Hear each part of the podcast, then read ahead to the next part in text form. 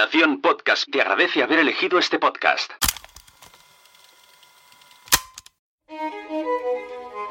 Estás a punto de escuchar los contenidos de la sexta edición de PodTalks, el festival de podcasting y networking que se celebró el 2 y 3 de septiembre en Palau Solità y Plegamans con el apoyo de las FanCon. PodTalks es un evento organizado por Nación Podcast. Este evento ha sido posible realizarlo gracias al apoyo de estas marcas y estos podcasts. MasterD, VoiceUp, Lucas Host, Mumbler, Crece tu Coco, Viajando en Femenino, Team Barça, Descifrando Venus, Como, el podcast de Antiayuda, La Chispa Blanca, a tu servicio de Noemí Freixas, Javi La Yunta, la membresía Quiero Ser Podcaster, las Meetup de WordPress Barcelona y WordPress Granollers y Metricool. Muchas gracias a todas las marcas y a todos los asistentes que vinieron y apoyaron este evento.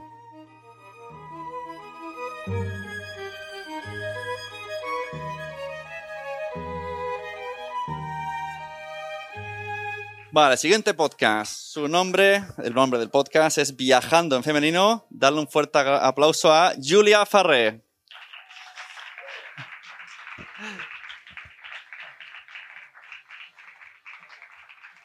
Me gusta la música esta mientras subís.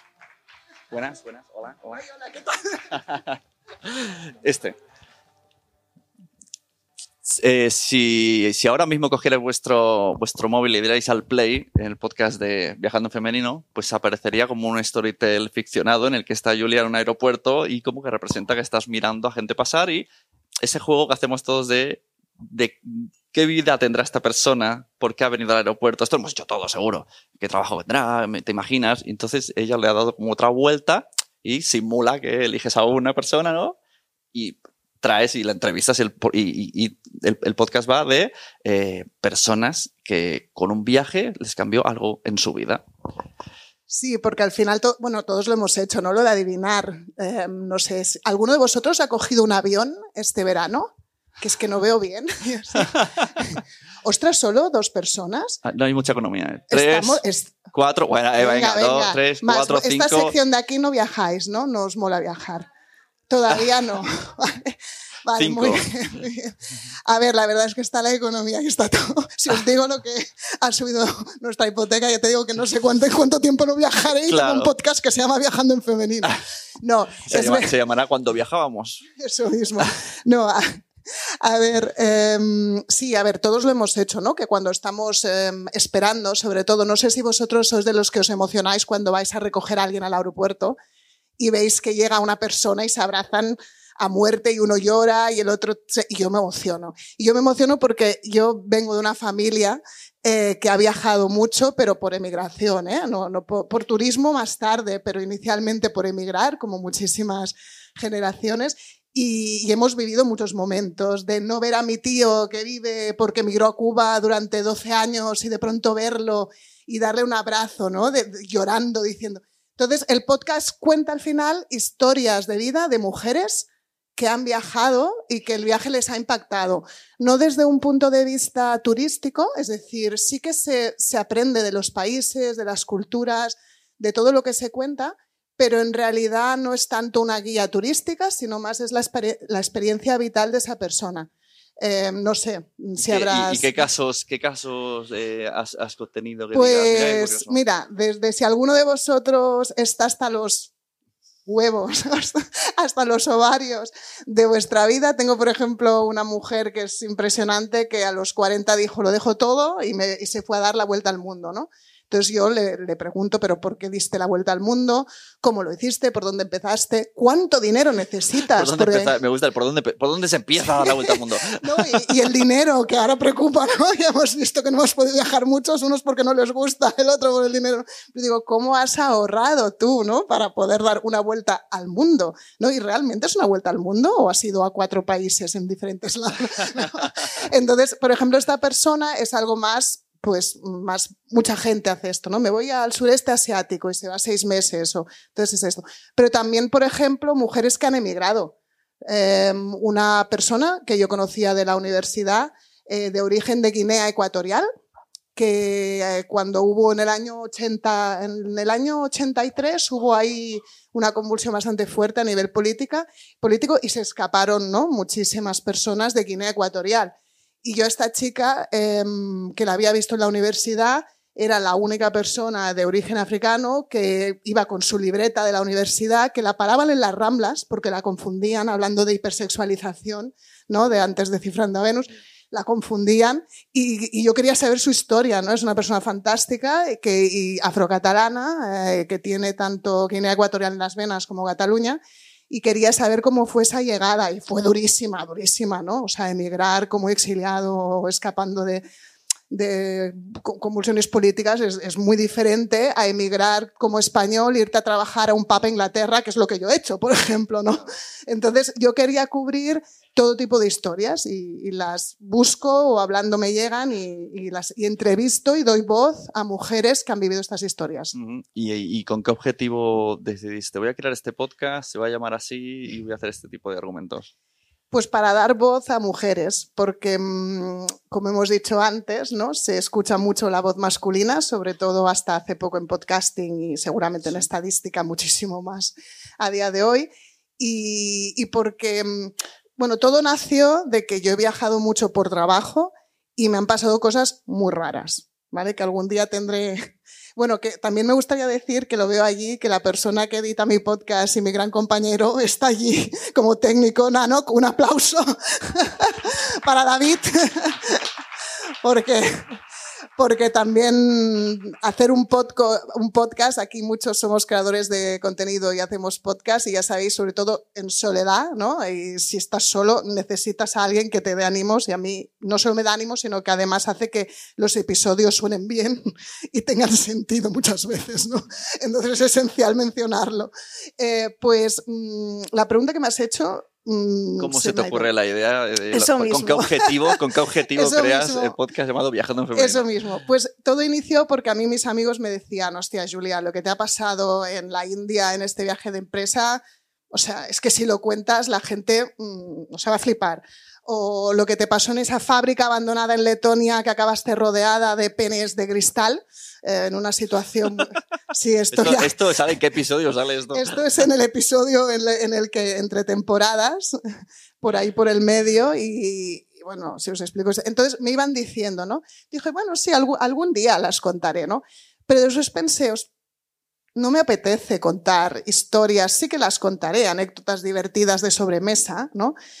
Pero, ojo, que mi madre salió de Galicia mm, en un barco y se fueron a Cuba y estuvieron 20 años ahí, que vivieron Batista, Castro, em, escaparon, que después estaban viviendo en Nueva York limpiando todas las oficinas de estas que salen en el Skyland para sobrevivir. Después llegaron a Barcelona a las Ramblas con una maleta. Después, pero no es mi historia, no es la única, hay mil historias. O sea, mm. entiendo que no son historias de se fue de vacaciones a, Kenia y me lo va a explicar, ¿no? Claro, son historias potentes. Son potentes y yo pensé, yo puedo contar mis anécdotas de persona que afortunadamente pues he podido estudiar en la universidad, he podido viajar, he tenido un trabajo, todo, a, a todos la vida nos da palos, ¿eh? ¿vale? A todos, y los hemos recibido y muy fuertes, pero más o menos, o sea, mi vida, pues he ido luchando, pero he ido tirando, ¿no? No, no ha sido tan complicada como la de muchos. Dije, lo que quiero es dar voz a los como mi madre, mi abuela catalana, que se fueron a Suiza y trabajaban en una fábrica de, de cigarros, ¿no? Y después pensé, bueno, tampoco voy a dejar a todos los demás. Conclusión, ¿vale? Que hablo de viaje por trabajo, emigración, por cumplir un sueño, por oportunidad, por buscar una nueva oportunidad en otro país todos, los eh, viajes han sido un cambio de vida. Un cambio, un cambio. Em, no sé, ahora, por ejemplo, uno de los últimos episodios, que a mí esta mujer me fascina, es una chica de Venezuela que es abogada de derechos humanos, que vivió en Croacia, ¿vale? Em, y lo que tenía que hacer, porque era después, o sea, cuando se rompió Yugoslavia, ¿no? Tras em, la ex Yugoslavia, ella tenía que ir por toda Croacia sentada en crímenes de guerra, que esto a vosotros os, sería un episodio que podríais hacer con ella de otra forma, pero sentada escuchando crímenes de guerra, monitorizándolos para asegurarse que los juicios eran justos y se adecuaban pues, a la Haya, ¿no? los patrones que había dictado para que Croacia fuera de la Unión Europea en el futuro. ¿no? Entonces, claro, tú ves a una mujer dulce, agradable, que ha estado ocho años escuchando crímenes de guerra, transcribiéndolos, y tiene cosas que contar que son, o sea, desde el peor crimen de guerra, yo le dije, cuéntame el peor crimen de guerra que, que has escuchado, ¿no? y lo dejo para que lo escuchéis en el episodio porque es bastante potente, hasta una mujer que no pueden conceder, ¿no? que no, no pueden tener hijos, desde siempre lo sabían y que para tener hijos tienen que viajar por todos lados hasta que descubren una clínica in vitro en Estados Unidos que les hace algo muy específico y dejan a sus embriones, a sus hijos en Estados Unidos y vuelven a su país en Europa, ¿no? Y tienes allí a seis hijos congelados en o sea, son muchas las historias, pero todas de mujeres y todas con el viaje como impacto. ¿Y tú, Yola Ferré, tienes algún viaje que te cambió la vida?